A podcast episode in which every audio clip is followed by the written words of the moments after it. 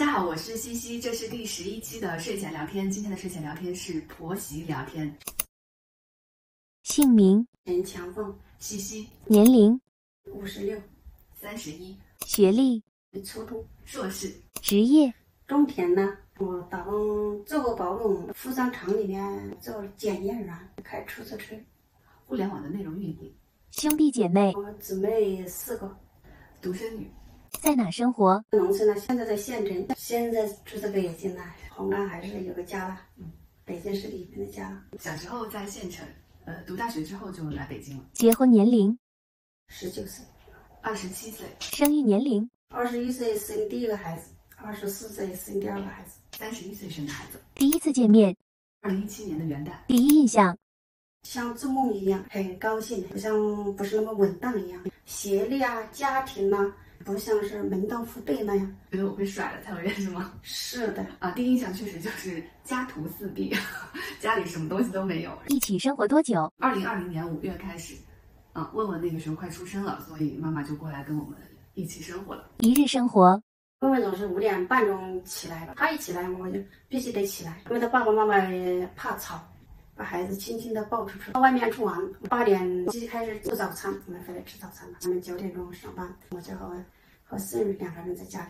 中午要睡觉，他睡觉的时候，地上扫拖一下啦，把中午的饭做好，他起来了可以喂他。吃完饭之后，就把孩子带出去玩。五点六点钟回来，把晚饭也准备好。六七点钟上床。睡着了之后，我在这地上拖一下、扫一下，搞干净。八点起床做早餐，九点之前会出发去公司，晚上七点钟结束工作，去舞蹈工作室上呃一到两个小时的课。十点钟会回到家，妈跟问问都已经睡了，我会自己在家看看书、看看电视，准备一下明天的工作。十二点的样子睡觉。你自己年轻的时候的婆媳关系怎么样？经济不是那么富裕吧？生第二个孩子的时候，贷款三分三的利息。贷了一百块钱，那个时候开始，我们家这就是过着贷款的生活，这个钱没还，那个钱都来了。想想那个日子就很害怕，而且那个时候就羡慕人家有好的公公婆婆的帮我们带下孩子。你的公公婆婆没有帮带孩子吗？他高兴就给你带一下，不高兴他就不带，就像外人一样。因为我婆婆就是来给你带了孩子，但是这个嘴巴唠叨我就不喜欢听。我宁愿自己吃苦，我就不愿意听那个，就很心烦。在农村呢，都是一家一大家庭的那些田啊地啊，呃，抢季节抢下去才有时候。春天你必须把一些稻谷啊，什么东西都种下去，如果没种下去的那一年的粮食都没有了。所以你们那个时候最主要的方式是，年轻的这一辈儿都在农田里种田，嗯，然后孩子就是老一辈的在带，形成一个比较大的家庭，大家住在一起，分工明确这样。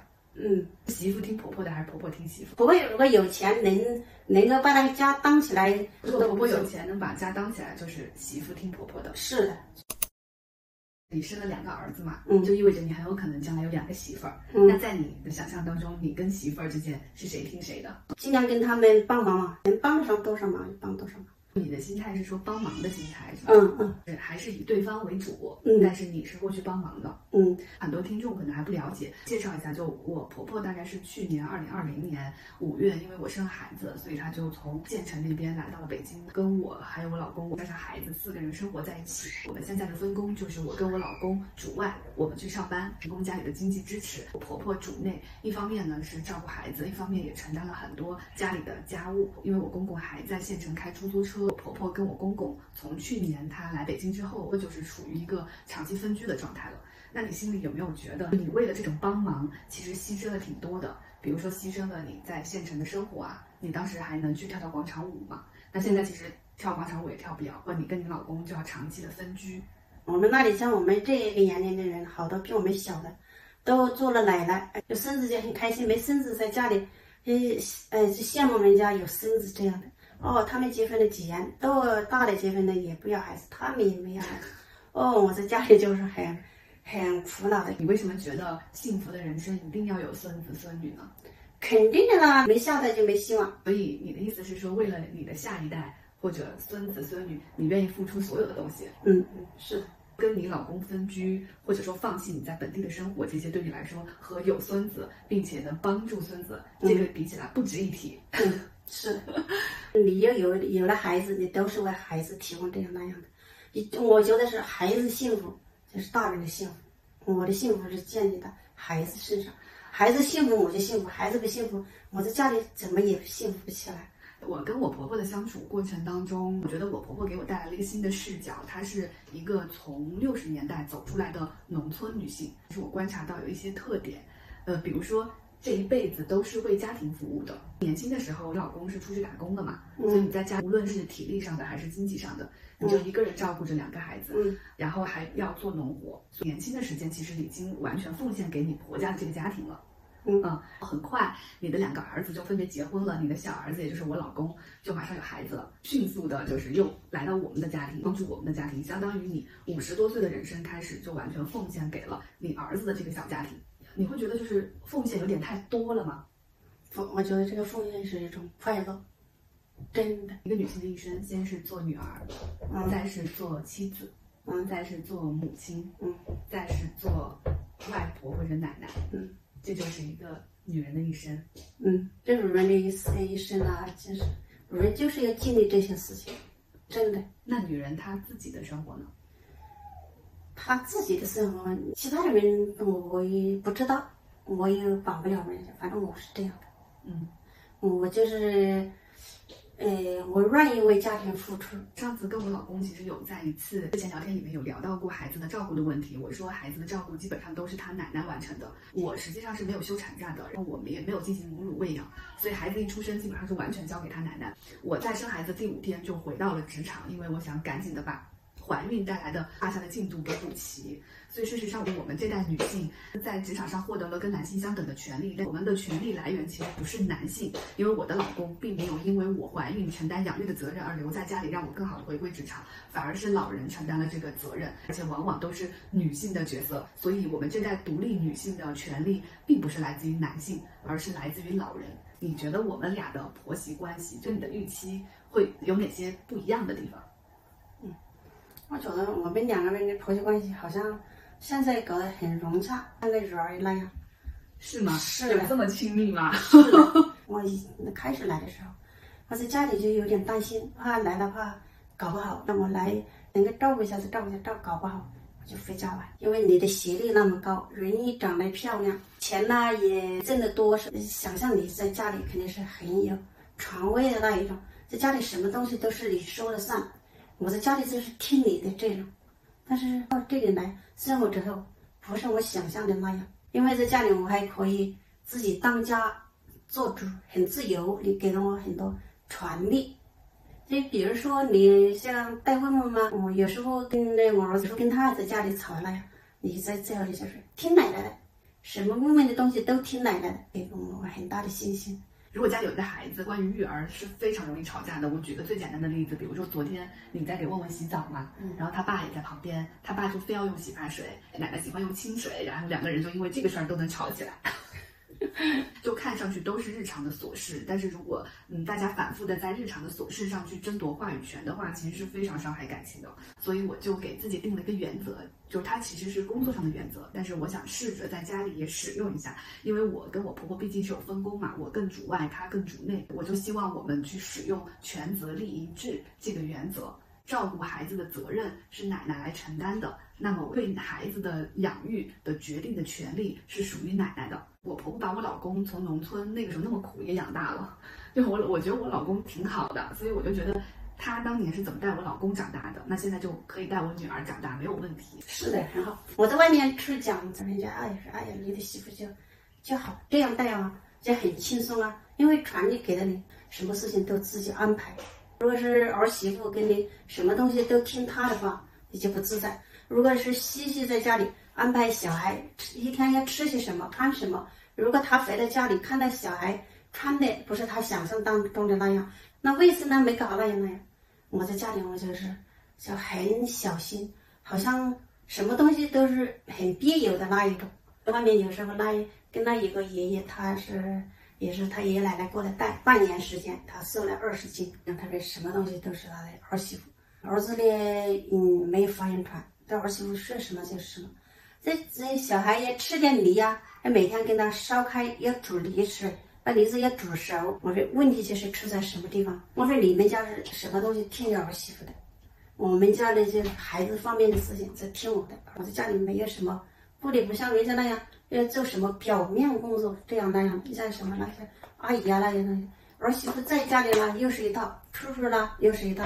我以前在老家，我带我的两个孩子，我要烧饭，自己要种菜，有时候种地，还要带孩子。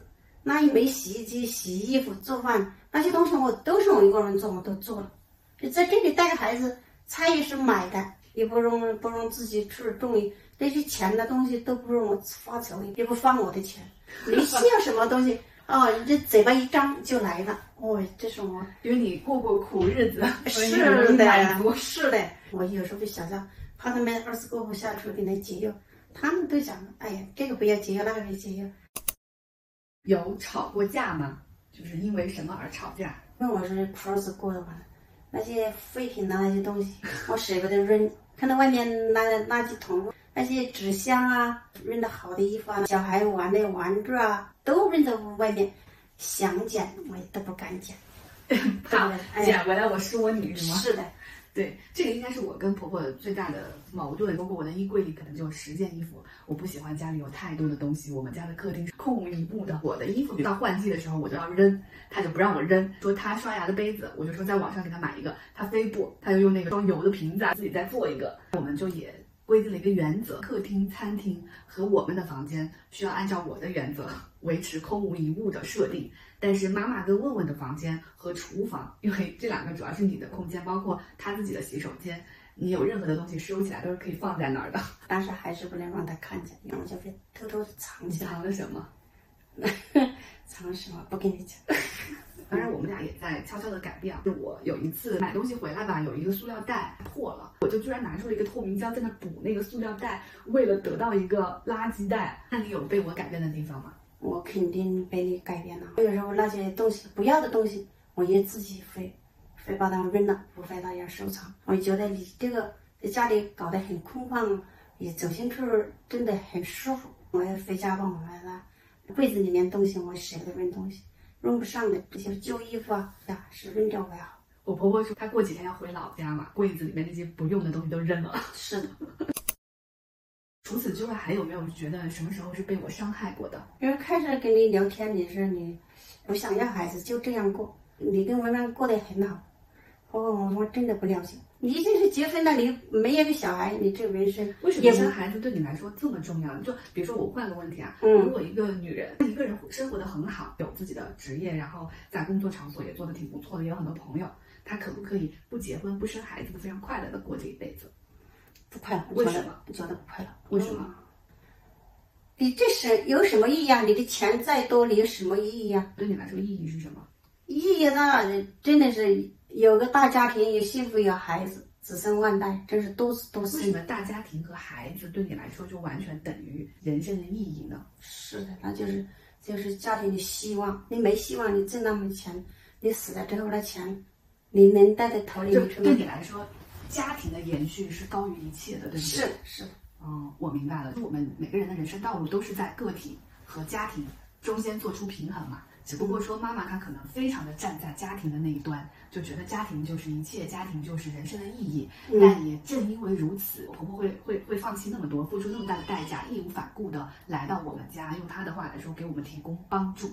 但凡她觉得家庭没有那么重要，子孙没有那么重要，她是不会做出这个牺牲的。事实上，我是妈妈的这种观念的既得利益者。但到了我们这代女性，九零后女性，我是独生子女，从小是被当做男孩子一样长大的。再加上我的背景，城市背景，妈妈也是职业女性，学历什么也一路比较好。在我的成长过程当中，家庭非常重要，这个东西并没有被灌输到我的意识里面。我们这一辈子，这代人会觉得自己的生活。自己得到的经历是至高无上的，我们要先去追求自我，才会考虑家庭，而家庭也不必然的意味着子女。我觉得这其实是两代人的区别。中国的个体跟家庭之间的选择，在我婆婆跟我这代人之间，其实是发生了巨变的。我也是这种巨变的既得利益者。第一，我还能得到上一辈父母对我们无偿的付出。比如说跟老公分居，然后放弃自己的本地生活来到北京。对于一个农村妇女来说，来北京是有非常多具体的困难的。比如说要现学普通话，比如说完全没有朋友、没有亲人。另外一方面，我们这代人个体意识又崛起起了。我也有女儿，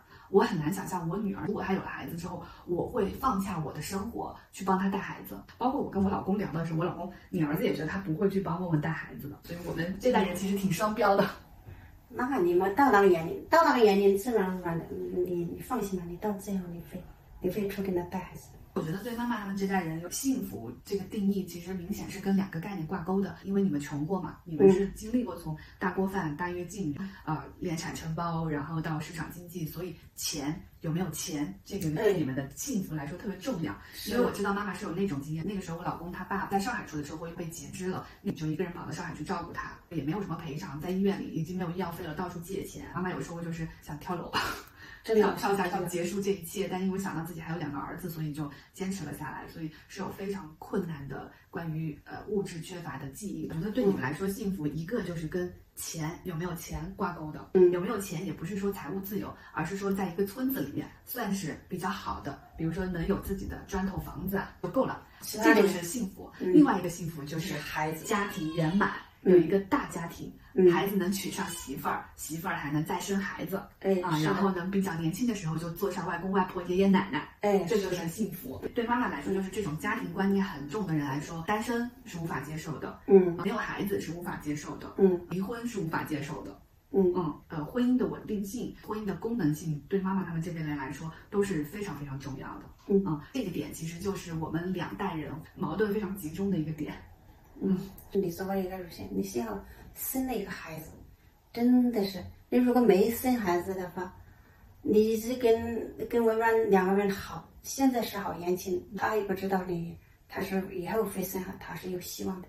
但是你到了一定的年龄的时候，你如果没有孩子的话，这家庭也有钱，作为一个男的说，他没有自己的孩子，他不一定会跟你走到头。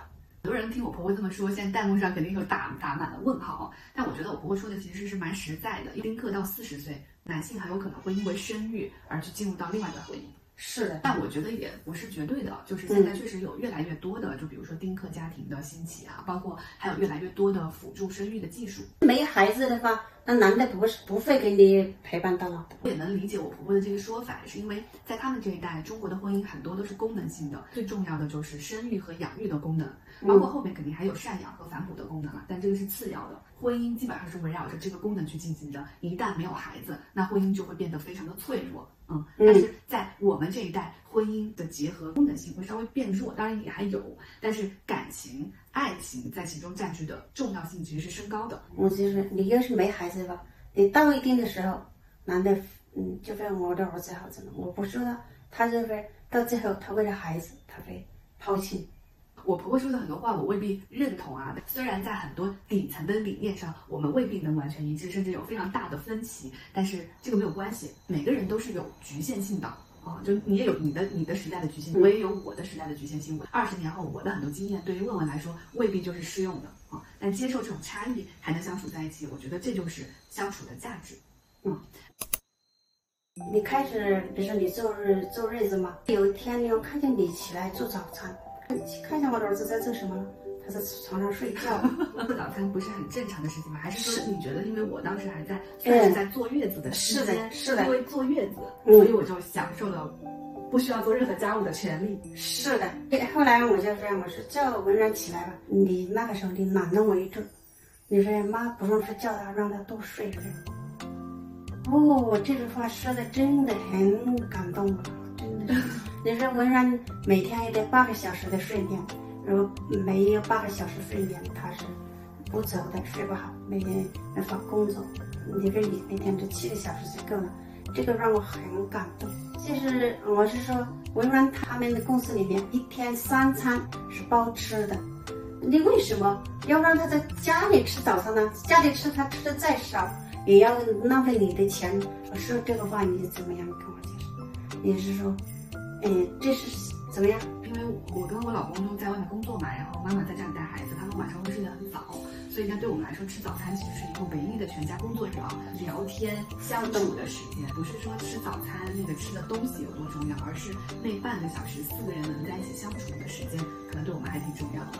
哦，你这句话，你这个做法你感动你，你感动的都跟你自己没关系，你感动的第一个是对你儿子好，嗯，第二个是家庭庭能聚在一起。嗯，我说一个我感动的地方吧。这段时间我工作挺忙的，有一天我应该那天工作不是特别顺利，然后下班的时候可能已经十点多了。那段时间他在个人待的时间非常长，所以他无师自通的开始学习画画。回到家打开门，他跟我女儿已经睡了，餐桌上就放了四菜一汤跟一幅我的画像。嗯，虽然在外面很很很就很不顺利吧那一天，但是回到家马上就被治愈了。我其实是一个特别害怕跟原生家庭扯到一起的人，哎那天我可能就意识到说，我们已经其实同吃同住很长一段时间了，在这个过程当中，你会拥有新的家人。再说一个名词，最羡慕对方的一个地方。也工作能力很强。那如果就是给你一个选择的机会，会选择那条路吗？我我更重要是家庭，真的工作这些东西都对我不是那么重要，我重要的就是家庭幸福。我最羡慕的就是你是一个非常快乐的人。快乐这个事情，因为离我很远嘛，我一直都是一个竞争型的人。我发现我老公实际上是一个非常非常自信的人。我觉得他的自信跟你的快乐是有关系的。你给到他的是从来都不带条件的爱和鼓励，就你对他不管他做成什么样子，你都对他很满意。是的，我就是说，这个儿子我不担心他，呃，找不到女朋友。你知道他谈过多少段恋爱吗？这个我不知道，你想知道吗？我也不想知道那么多，你不在意就行了。哦，我觉得非常好，是因为如果我是他的第一个女朋友的话，我们一定会有非常多的矛盾。嗯，正因为他谈过那么多女朋友，所以他就是在感情上、在相处上，其实会积累了非常多的经验，哪怕有很多其实是失败的经验。嗯，因为我们这代人跟你们这代人不一样嘛，你们这代人都是初恋，比如说你就是初恋，也能走完一辈子，就是因为你们的假设就是这个婚姻一旦结合了，是不可能拆散的。无论如何，这段婚姻都一定要进行下去，然后稳定就是最高的美德。我们这代人对婚姻的要求会更高，稳定可能不是我们的第一诉求，我们会觉得爱情很重要。一旦这个东西没有了，那我们就可能就考虑要解体。包括你看你们那个时候农村对吧？家暴打打老婆多严重啊！可是被打的老婆从来也没有选择离婚嘛，就是稳定就是高于一切的价值嘛。但是，一般的打得狠的那些人，在我们那个年代，家丑不往外传的，都藏在自己。就是自己心里，所以我们都不知道那些，但是就是在抖音、电视里面才看见的，真的看见的就是很心痛的。我没觉得就是都打成那个样子了，应该离婚吗？嗯，要是要是我的话，我也会离婚，也会走出那个家庭。哎呀，要么就是接受自己吧。反正我的想法是这样。我当时跟我老公谈恋爱的时候，我很喜欢他，但是如果当他一下子要抛弃我的话，好像好像，嗯，那个脸就没地方放了。我说我会走得很远很远，不会不会再见我以前来见到的那些人。我在我们那个那个年代是这样的，因为离离了婚的时候，就好像就嗯以后就没人要了这样。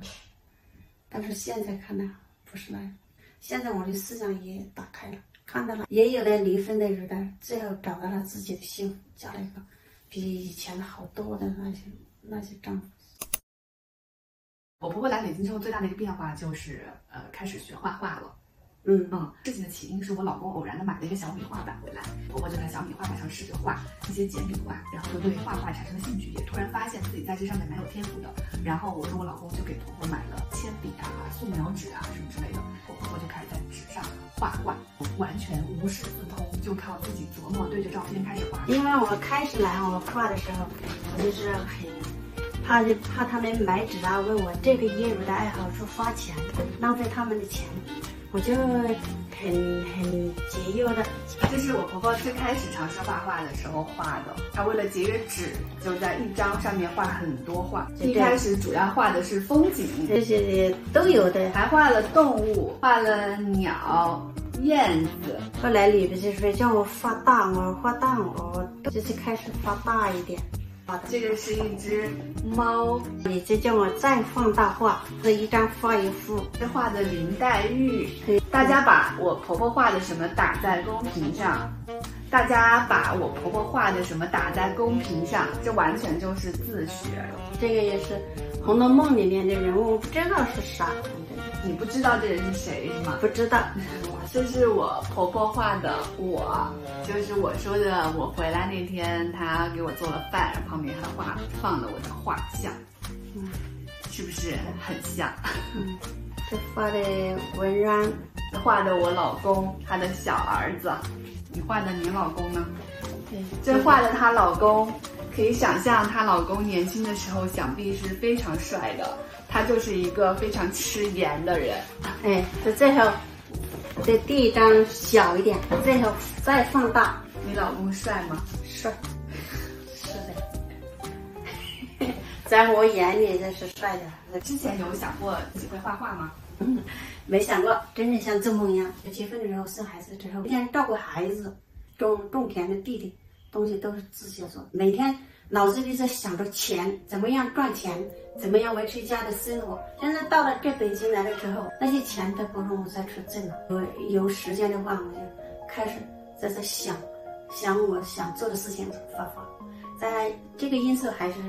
哎，吸取很大的功劳，因为我每次画画的时候画了一点，他看着像，他就很高兴说：“哎呀，这婆婆了不起啊，说夸我是天才，怎么样？”偶尔，你给我很大的鼓励之后，哦，我现在开始有很大的。他是天才啊，就是因为。呃，很大，因为他没有学过，没有学过任何的画，自学的画成这个样子，尤其是能把人画的非常像这件事情，在我看来就是不可思议。所以大家可以把天才打在公屏上，鼓励一下我婆婆。到时候我会跟她一起数一下，看屏幕上有多少个天才。画画这个事情对你来说意味着什么？是不是意味着你在家庭的责任之外，第一次有一件完全为了自己做的事情？哎，很快乐，因为画了一个东西很像，所以自己找到自己的快乐。我是这么看画画这个事情的。我婆婆这一代的女性，尤其是这个年代的农村女性，其实为别人付出，当然这个付出其实是让他们快乐的。然后在这种付出当中，就是度过了自己的呃一生。所以我觉得画画是，我觉得很难得的是，她一件回一个没有目的，也没有家庭责任的，纯粹因为自己的快乐在做的事情，而且非常的有成就感。我觉得它它非常的珍贵。所以我跟我婆婆之间也约定，今年十二月的时候会在北京找一个场地，给婆婆做一个可能没那么正式的。画展吧，婆婆也为了这个画展自己也在画画，所以如果看到这个视频的你，你恰好在北京，你可以在评论区的第一条置顶评论里面打一个一。这个画展的时间地点定下来之后，我会来一个一个的通知你们。妈，你这画的谁呀？画的我老公。你也要看是吧？来，来看看老公帅不帅？爷爷帅不帅？啊，帅，很帅哟。